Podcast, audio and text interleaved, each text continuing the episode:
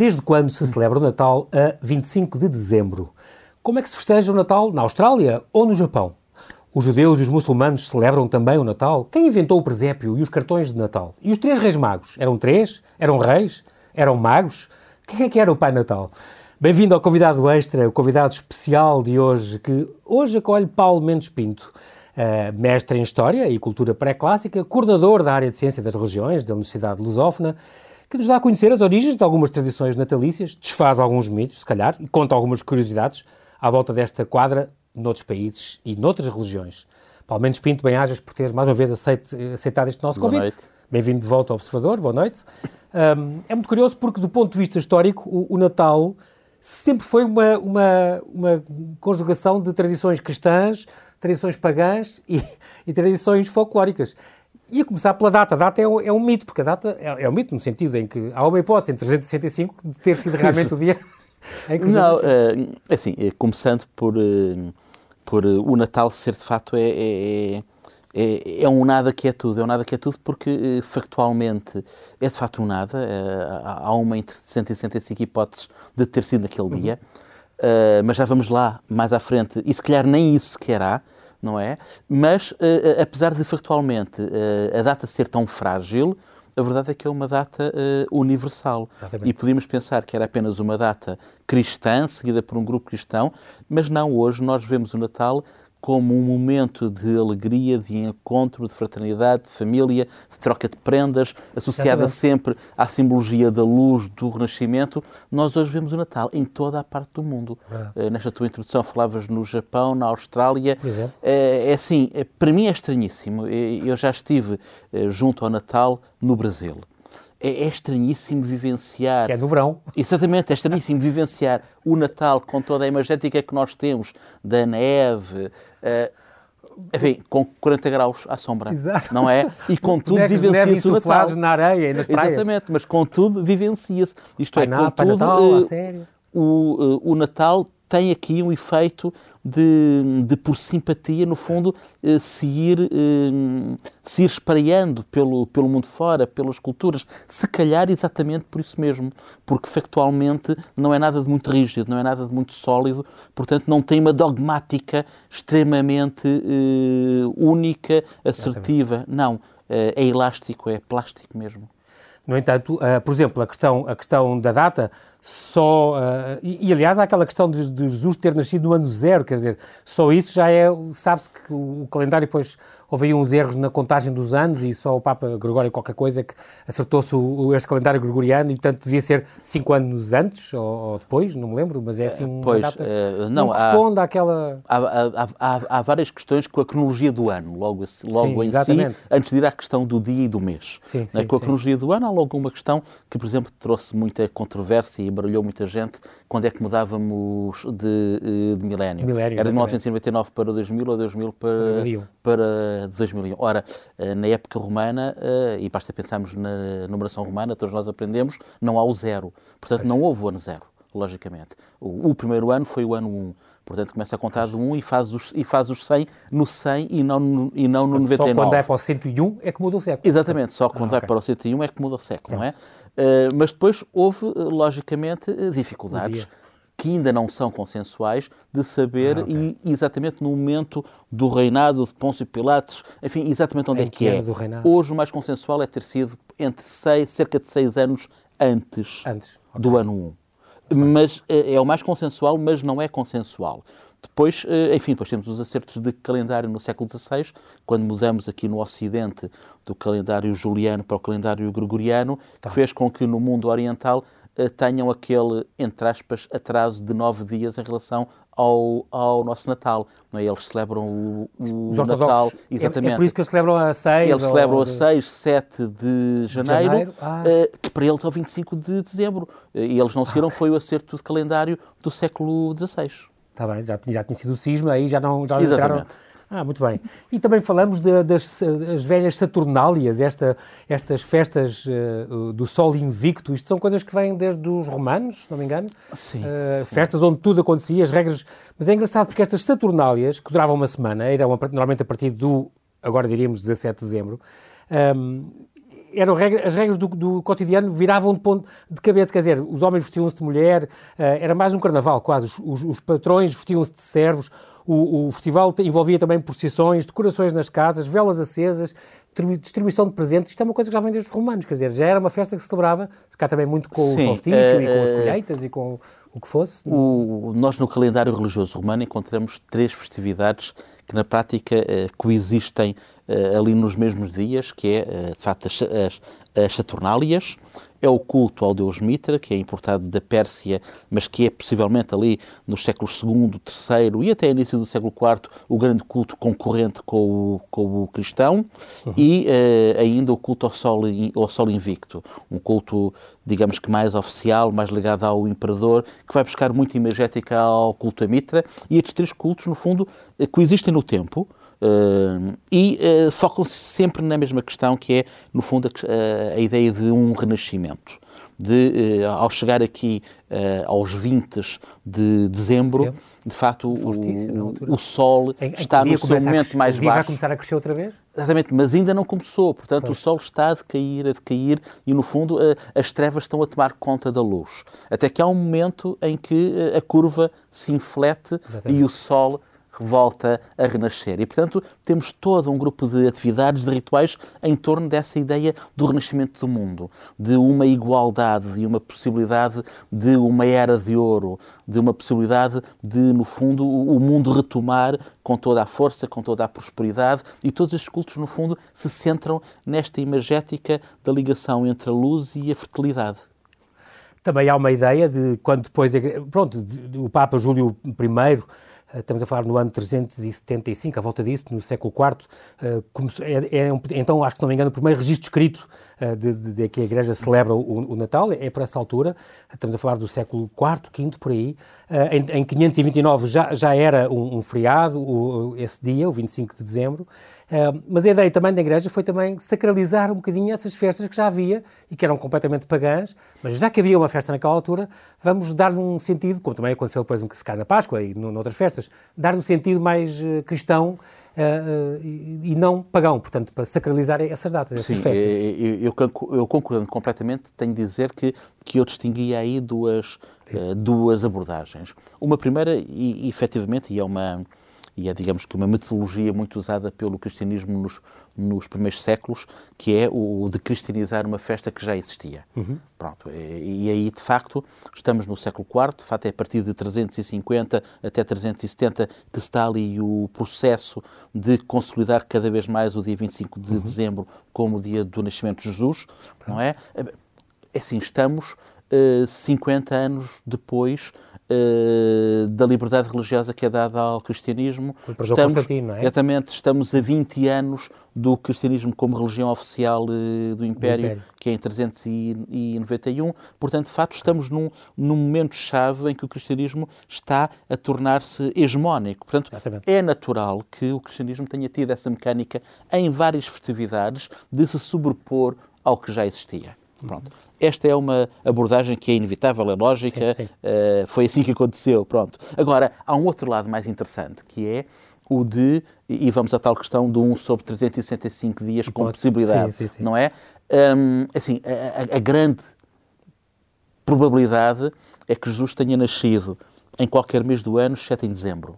Sim. Uh, porque, enfim, se, se, se, seguirmos como certa. Também por causa daquela questão do censo. Exatamente. Pois, porque o censo nunca se faria numa altura em que é inverno no lá. No inverno, exatamente. E, e é difícil obrigar... transitar pelas estradas, exatamente. É Tal e qual, ia-se obrigar as pessoas Mas a andar de um lado abril, para o outro. Por aí, abril, Tal e maio. qual, primavera, verão, numa altura em que não complicasse muito... O inteiro não muito, faria. Muito as colheitas, mas de facto em dezembro é que não, garantidamente. Agora, porquê dezembro?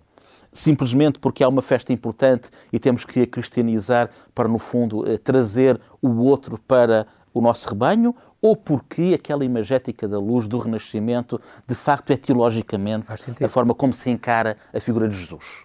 Faz. Não é? Aí faz todo o sentido. E é? aqui faz todo o sentido, é claro. Exatamente. Muito bem, Paulo, nós agora temos que fazer aqui um intervalo muito breve e já voltamos então para conversar. Até já.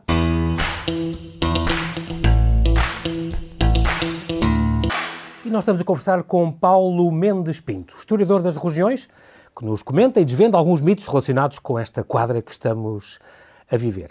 Esta questão, por exemplo, do Pai Natal, isso toda a gente sabe que, é, que é, vem deste São Nicolau de Mira, portanto estamos a falar de um, de um, de um bispo da, da, da, Turquia, da Ásia Menor, que, que, que, era um bispo católico do século IV, portanto ele terá morrido em 350, e que já fazia um, que era de, que se chamado taumaturgo, que fazia milagres, era muito amigo de dar moedas de ouro a alguns milagres uhum. atribuídos que dava pelas chaminés às crianças mais pobres, ele ajudava muito as crianças pobres e, e, e há um caso também conhecido de ele ter ajudado um, um, um, o dote de três filhas de um casal pobrezinho e tal. E pronto, é, é, um bispo católico do século IV que dava presentes para as crianças mais pobres e, portanto, se adotou como, como o Pai Natal, mais no, no, no, no Ocidente, uh, e depois é vestido encarnado por causa da Coca-Cola, nos anos 30. Sim, é, é, é uma daquelas histórias interessantíssimas que nos mostra como, como, como os símbolos se constroem e se reconstroem, uh, às vezes por caminhos completamente escusos, não é? Porque a, a figura do do Pai Natal, enfim, tem, tem canonicamente, digamos desta forma, uh, a origem em São Nicolau, um, um personagem, enfim, de, um padre da Igreja antigo, século IV, sobre o qual de facto não enfim, não há muita documentação, tal como não há muita documentação sobre ninguém do século IV, logicamente. Portanto, há, há, há tradições que se vão repetindo, que vão passando na, eh, na, eh, nas geografias, mas é, é, de facto é, em primeiro lugar, a partir do século XIX, que a figura do Pai Natal vai nos Estados Unidos da América, no fundo, começar a ser trabalhada e depois temos, eh, de facto, na década de 30, a questão da Coca-Cola, que, vai vestir o, que vai vestir o Pai Natal eh, de vermelho, mas é interessante porque já antes, na década de 20, várias outras marcas de, de bebidas tinham pegado no Pai Natal eh, como, como, enfim, como conteúdo para a sua publicidade, não é? Naquela é, quadra. É, esta figura de alguém bonacheirão, cheinho, eh, que, que, dá, é, bondoso, exatamente. É, é, é, de facto, é muito, é, é, muito cativante. Ele é importante, ele é, o padroeiro da Rússia, da Grécia e da Noruega. Não é assim um... Sim. Ele tem, tem sim, sim. Certa... É, é alguém que, que, no cristianismo oriental, no, no cristianismo ortodoxo, tem um peso muitíssimo grande, não é? Uhum. Nós cá em Portugal, eu não sei se temos alguma igreja cujo orago seja São, São Nicolau. Nicolau. A não ser o São Nicolau da Baixa, não é? Que é o hum, único que eu conheço. Exatamente, mas não, não me lembro de mais nenhuma não é? Ao passo que no Oriente é de facto uma figura Sim. muito venerada. Esta, esta questão, de, por exemplo, dos Reis Magos também é uma, é uma coisa curiosa. Eu estive na Catedral de Colónia, onde está um, um, um relicário lindíssimo em ouro com o, o, as relíquias dos Reis Magos, dizem eles, pronto. Esta questão de serem reis, serem três e serem magos é, é, é um bocadinho. Hoje em dia sabe-se que três homens sábios, eh, Sim. homens sábios do Oriente, não sabe se eram três, quer dizer, da Bíblia Sim, não, não, o, não especifica. O Natal é, é, o, o, Natal é dos, é, é, dos conteúdos mais interessantes na relação, com, como tu disseste logo ao início, na relação entre o religioso, o popular, o folclórico, Exatamente. porque um, o episódio do, dos reis magos, dos ditos reis magos, só é narrado no Evangelho de São Mateus, okay. mais nada, não surge em mais nenhum Evangelho, e uh, um, o que Mateus diz é os três magos. A palavra reis não surge. A e diz três? Três. Ah, mas não, três homens sábios. Não, ou... Mas não dá nomes também. Ok. Não é? Pois, esta coisa do Gaspar, Temos origens já no século IV que vai dizer que são reis, e depois é salver já no século VII ou no século VIII que se vão dar os três nomes. Batizam-se, sim. Batizam-se, não é? E, vai-se fazer toda uma, toda uma exegese altamente complexa em torno do significado dos três nomes, a relação dos nomes com as, com as três ofrendas, o ouro, o incenso e a mirra. Enfim, faz toda uma teologia uh, imensa em cima de um grupo de versículos na Bíblia que não tem nada disso não é? Uh, contudo, de facto, há, há, há, um, há, um, fascínio imenso em torno do, chamemos do Evangelho da, da infância de Jesus. É? Tal como tudo o que é referente ao Natal propriamente dito está apenas no Evangelho de Lucas e em mais nenhum. E contudo, apesar de estar apenas nesse Evangelho e não nos outros três, contudo tornou-se um, uma festa hegemónica. Exatamente. Não é? Tal como os Reis Magos estão apenas em Mateus, mas uh, nós não pomos em causa uh, em termos de, da nossa imagética, não é? Claro. E, e, isto é, é, é de facto um, um, ensinamento interessantíssimo sobre a forma como nós acolhemos os símbolos, uh, as tradições e as fazemos crescer sem nunca irmos confrontar a fonte original. Uhum. Muito curioso. Esta, e, aliás, este cofre com as relíquias uh, que está na, na, na, Catedral de Colónia, que teria sido descoberto por Santa Helena, cá está a mãe de Constantino, uh, no, século, no século IV, este relicário depois andou para Constantinopla e tal, e vem por aí. Com estes três presentes, ouro, incenso e mirra, um dedicado à realeza, o outro dedicado à divindade, e outra à humanidade de, de Cristo. É muito engraçado tudo isto tem, tem esta, esta simbologia, como tu disseste, e muito bem. Tinha também a ideia de, por exemplo, o presépio ter sido inventado, isso lembrava-me, por, por, São Francisco de Assis, Exatamente. em Grécio. Está bem, isto temos em 1223, ele sobrou, e, e conta-se, também ouvi uma história que ele, nesse dia, ele fez uma, encenou esse, o presépio, portanto, primeira vez com figuras ao vivo, um, e dizia ele que esfregava um bife na, na parede, a dizer, neste dia até, até as paredes vão comer carne, porque é um dia de festa, é um dia... É, é um facto curiosíssimo a ver com, com São Francisco de Assis, que me contaram lá, em, em Assis, portanto, é, é, é incrível. Agora, há, outra, há outras religiões, os protestantes, por exemplo, não... não celebram o Natal de uma maneira mais simples, porque, porque eles são um bocadinho, não muito figuras, não muito.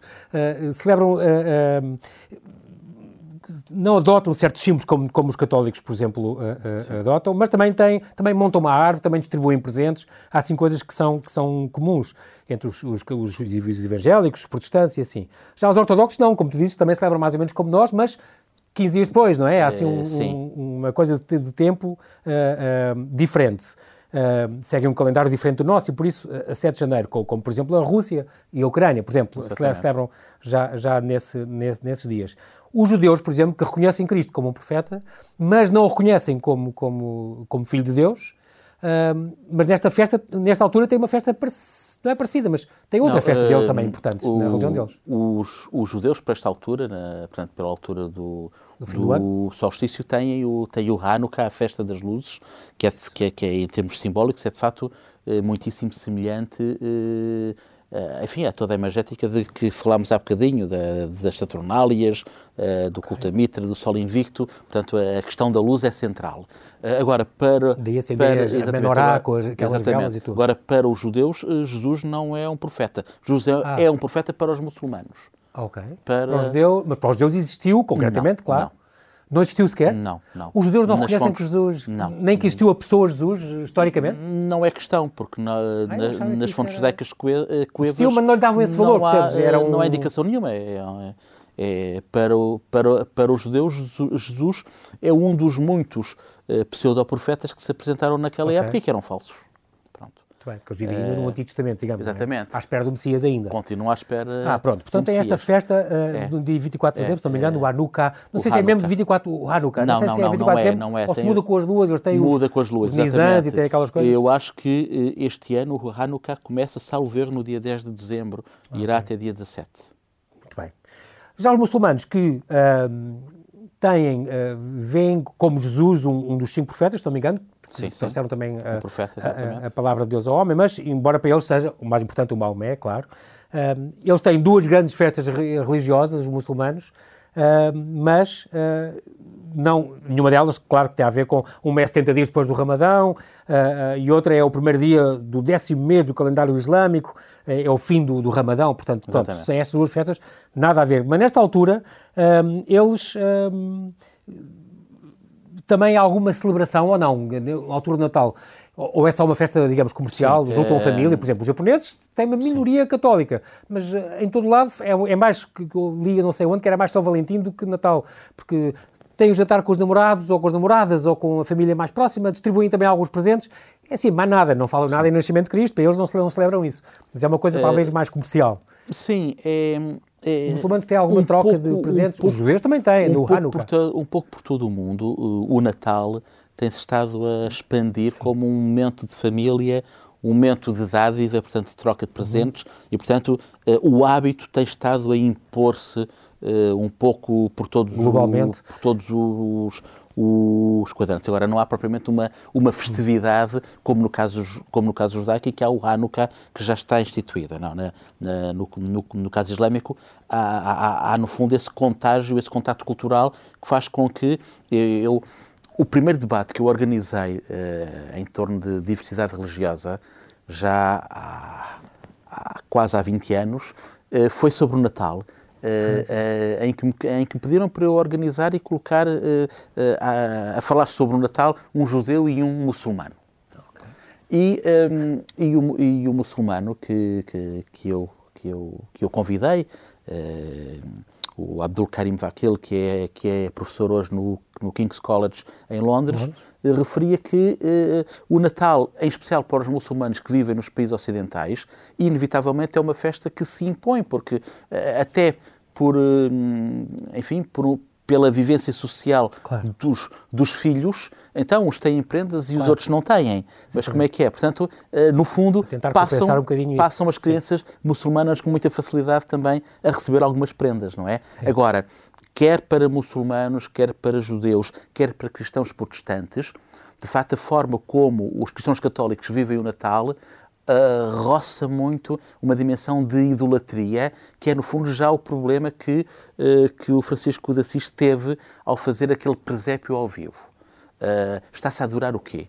Está-se já a adorar a figura, não é? Está-se já a adorar a representação, está-se já a fazer uma, uma adoração que não é necessariamente a Deus, mas é aquilo que materialmente está ali a fazer a função de não é? Portanto, eh, este convívio, depois de natureza mais teológica, de facto é, eh, é um convívio complicado. Agora, em termos sociais, inevitavelmente, um muçulmano que viva em Portugal tem que se sentir tocado pelo Natal, porque o Natal está por todo lado. Sim, as ruas, as, as festas, Tudo. as montras, uh, e como tu dizias, os amigos dos filhos, e não sei o quê, eles convivem nesse meio também, não é? Um, o que estás a dizer também é que também nos leva, não é, não é só essa, essa questão iconoclasta, mas também de, idolatria, mas também, e os, os, os, últimos Papas têm alertado para isso, converte-se muito também numa coisa muito demasiado comercial. Uh, isso desvirtua um bocadinho a questão de já pouca gente, muitas vezes já celebra o Natal, nem sequer monta um presépio. Já se perdeu um bocadinho a referência original uh, ao próprio Natal. Sim. As gerações novas, se calhar, nem sabem o que é que se celebra no Natal, mas sabem que é as, as árvores de Natal e os presentes e o jantar de família, pronto, ou o almoço de família, o que for. E, com algumas eu, eu, há uns anos atrás, tive a necessidade eram as, eh, as, minhas filhas novinhas, tive a necessidade de, de fazer no almoço do dia de Natal, uma coisa que depois fiz também na Páscoa, que foi, bem, vamos, vamos aqui à Bíblia ler o que, é que, o que é que estamos aqui a fazer. Como fazem os judeus, os judeus fazem isso, não é? Exatamente. Leem nas Páscoas. Va vamos aqui ver o que, é que, o que é que estamos a fazer. Um, e, e, de facto, hoje em dia, uh, as nossas gerações passam muito por cima do significado, da história e do sentido destes feriados, destas festas que se vivem. É? Nós, uh, agora, nos últimos, no, nos últimos dias, com a pandemia, tivemos uma opção do nosso governo, que toda a gente saudou como muito positiva, de eh, eh, aligeirar o, o, confinamento durante o Natal.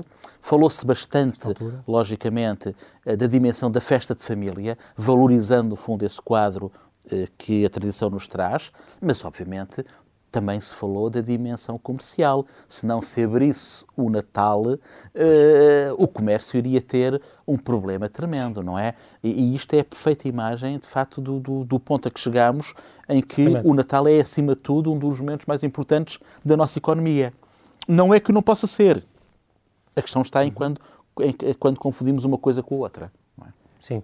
Um, um pormenor também curioso, agora está a pensar no, no outro símbolo de Natal, que é a questão da árvore de Natal. Uh, Uh, embora haja registros, eu li não sei onde, que havia já do século XVI árvores enfeitadas, uh, sobretudo no exterior e depois também no interior, uhum. mas nos países nórdicos sobretudo, mas que tinha sido uh, Lutero, exatamente, curiosamente, na, na Alemanha, no século XVII, o protestante reformador, o primeiro Sim. que iluminou e que pôs umas velas e não sei o quê, que decorou as primeiras árvores, é engraçado. Uh, e é muito giro vir daí, é uma coisa que, nós, que vem, para nós veio da Alemanha, não é? Com o rei Dom Fernando. A árvore Natal aqui a nós, uh, Portugal é uma coisa muito recente, não é? Sim. E que, e que se implantou de forma também universal e fácil. Exatamente, é? exatamente. Mas mesmo a iconografia da árvore natal que nós hoje temos são pinheiros que nós não temos cá em Portugal, não é? Este pinheiro que, no fundo, é uma estilização de um grande cone o, os nossos pinheiros, quando não nós andamos assim. aqui, no, na, aqui nas é. nossas florestas, é. nós não temos pinheiros desses, não é? Portanto, eh, importamos o hábito e até a iconografia, a própria... não é? Sim, exatamente, exatamente. Engraçado porque aí teria, teria sido introduzido então por Dom Fernando II, o marido de Dona Maria II, Sim. que trouxe isto da Alemanha, e é muito engraçado que o ano passado o Palácio da Pena fez uma reconstruiu mesmo, com base nos desenhos do Dom Sim. Fernando, a primeira árvore Natal que, que existiu, a árvore, a árvore do Dom Fernando, pronto. E, e engraçado também porque o primo dele, o, o, o Príncipe Alberto, a mesma coisa, ele levou também a de Natal para a Rainha Vitória e foi começou aí em Inglaterra. Isto é muito engraçado, mais ou menos na mesma altura.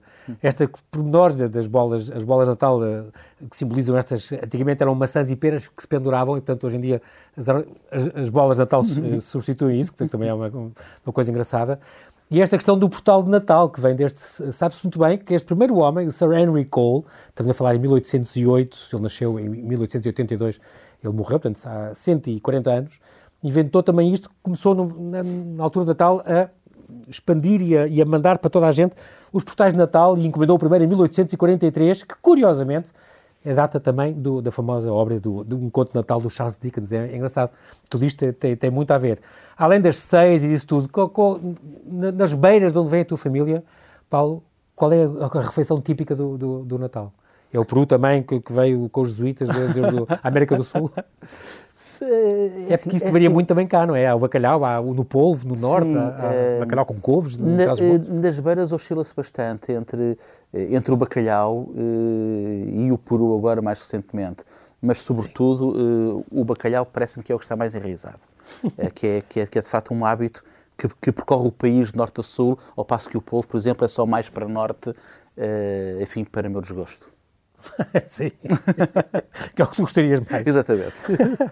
Outros países têm coisas engraçadas, por exemplo, a questão de ser da Islândia, por exemplo, onde não trocam presentes, mas trocam livros na ceia, que, que, é uma coisa, depois da ceia, que é uma coisa muito engraçada, mas também é um país onde nós também não podem celebrar muito na rua, porque às vezes no Natal chega a estar menos 30 graus, portanto é uma coisa que nós não, nem, não sabemos o que isso é.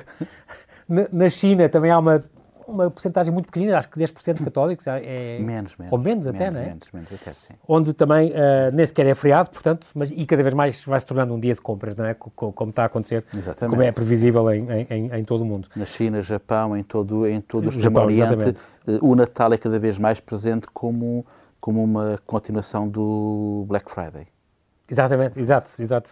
E tem, inclusive, a Inglaterra tem o Boxing Day, que é o dia a seguir, o dia 26, onde é as grandes promoções, também as grandes liquidações, também há na Austrália, e, e também é um grande dia de compras o dia a seguir, a seguir ao, ao Natal, o que também é, o que também é, é, é, muito curioso. Na Austrália já falámos, a Austrália é, é, onde há sol todo o dia, é até, às, até às 8, 9 da noite. O Pai Natal vivia representações dele a chegar a de surf ou a chegar de barco, claro. típico, não é? Naquela altura, mas depois com bonecos de neve na praia, é uma coisa insuflável, em, em, em boias, Chico, e assim insufláveis, que é, que é uma coisa uh, muito curiosa. Os espanhóis têm aquela coisa dos presentes só no dia de Reis, dia 6, mantêm essa tradição, Sim. que no fundo era assim que devia ser, se calhar, para tornar a coisa menos uh, comercial naquele dia. É, pois, é, é assim, é, o, o, menino Jesus, pelo, pelos relatos bíblicos, recebe, uh, recebe presentes uh, duas vezes. Os pastores que o vão visitar é? e que levam os seus presentes mais, uh, mais humildes, claro. da agricultura, da pastorícia, não é? Uh, e depois os reis magos que levam então os presentes uh, já dignos Sim, de rei, não é? Exatamente. E, e, e, portanto faz todo o sentido que de facto se associe ao dia de reis a entrega das prendas também Sim. e de facto também liberta o dia de Natal dessa pressão consumista, dessa pressão da prenda. O que eu pessoalmente acho que é uma opção extremamente interessante. Sim, faz um bocadinho mais sentido, não é? Para, naquilo que estávamos a falar de relembrar o que é que se está a celebrar na, naquela altura, uh, naquele dia. Já agora, ao pormenor também curioso, este, este Adeste Fidelis, este cântico, uh, que segundo tudo indica seria do nosso Dom João IV, que o teria composto, encontraram-se os, os, manuscritos em, em Vila Viçosa, uh, de, de, datados de 1640, precisamente, hum. um, e depois é atribuído a um inglês, John Wade, mas ele, o seu manuscrito é de 1743, portanto 100 anos depois, Portanto, provavelmente foi este, a Inglaterra chamava-se o hino português, portanto, provavelmente foi mesmo eh, o nosso Dom João IV que compôs este, este hino. É engraçado, que, que, é, que se canta no mundo inteiro, na, na, altura do Natal. Que eu, eu lembro de, de, quando eu pertencia a um coro infantil, era de, de todos os anos, todos os anos letivos começavam um recital por eh, se começar a ensaiar as músicas para o Natal e o Adeste Fidelis lá estava como uma das peças obrigatórias, não é? Da, quando, quando pensamos em música de Natal, o Odessa Fidelis é, é, obrigatório. É claro, fundamental, claro. é daquelas peças e acho eu das mais sublimes em termos estéticos, das mais bonitas, é bonito, porque, é porque depois também se criou, eh, na segunda metade do século XX, criou-se toda uma toda uma sonoridade de, de Natal, com os guizinhos a fazer de renas, enfim, há, há, uma série de sons típicos muito queridos, muito fofinhos, muito próprios, que nós identificamos logo com música de Natal, mas no fundo veio criar um estereótipo também que é empobrecedor, não é? Uhum. Eu, eu, nós temos de terminar, eh, Paulo, mas eu vou só, se me permites, contar aqui uma, uma, um, uma história engraçada que tem a ver com a trégua de Natal. Houve uma na Primeira Guerra Mundial, muito conhecida. Uh, estamos a, a celebrar, uh, e chama-se mesmo a trégua de Natal, onde, onde, os soldados chegaram a fazer uma, uma chegaram a fazer uma a jogar futebol e a fazer imensas coisas uh, dedicadas naquele dia específico, estamos a falar em 1914, mas também há uma trégua de Natal na Segunda Guerra Mundial, que é muito, muito curiosa, que na véspera de Natal de 1942 centenas de milhares de homens que estavam a, a, lutar na Batalha de Stalingrado, a lutar uns com os outros, numa das mais decisivas batalhas da Segunda Guerra. Adolf Hitler, as tropas de Hitler contra as tropas de, de Stalin. E no meio de toda aquela guerra, uh, num dos dias mais frios uh, do, do, século XX, um, os, os, chefes militares soviéticos disseram que um, determinaram que um grupo de músicos, bailarinos e atores, ia tentar divertir um bocadinho e relaxar os soldados dos músicos era um chamado Mikhail uh, Goldstein, que tocava peças do folclore russo. Ele mudou o, o repertório e tocou o Oratório de Natal de, de Sebastian Bach. Os alto-falantes colocados no, pelos soviéticos uh, deixaram que a melodia fosse ouvida também na, nas ruínas da, da, cidade. Em poucos minutos, no lado alemão, os, os tiros foram cessando. E quando terminou a interpretação, das trincheiras alemãs, com alto-falantes também, veio um pedido, por favor, toquem mais alguma coisa de Bach, nós não vamos disparar. Então ele interpretou uma gavotte e, e outras peças do, do, compositor durante uma hora e meia, houve ali um concerto. Alemães e soviéticos, soviéticos, naquela hora e meia, deixaram de disparar, enquanto ouviam deleitados o Goldstein a tocar. Ironias da vida, o Goldstein era filho de um judeu uh, alemão uhum. que tinha migrado para a Rússia em 1910, é muito curioso. Exatamente. E pronto, nós, Paulo, é assim mesmo, não temos tempo para mais. Quero agradecer-te mais uma vez eh, teres vindo, eh, Obrigado, teres disponibilidade para ter vindo aqui ao Observador. Ficam aqui os votos que tenhas um bom Natal em família, mas com cuidado, já sabes. Um bom Natal para ti também. boas festas. Muito obrigado, Boas Paulo. festas, obrigado.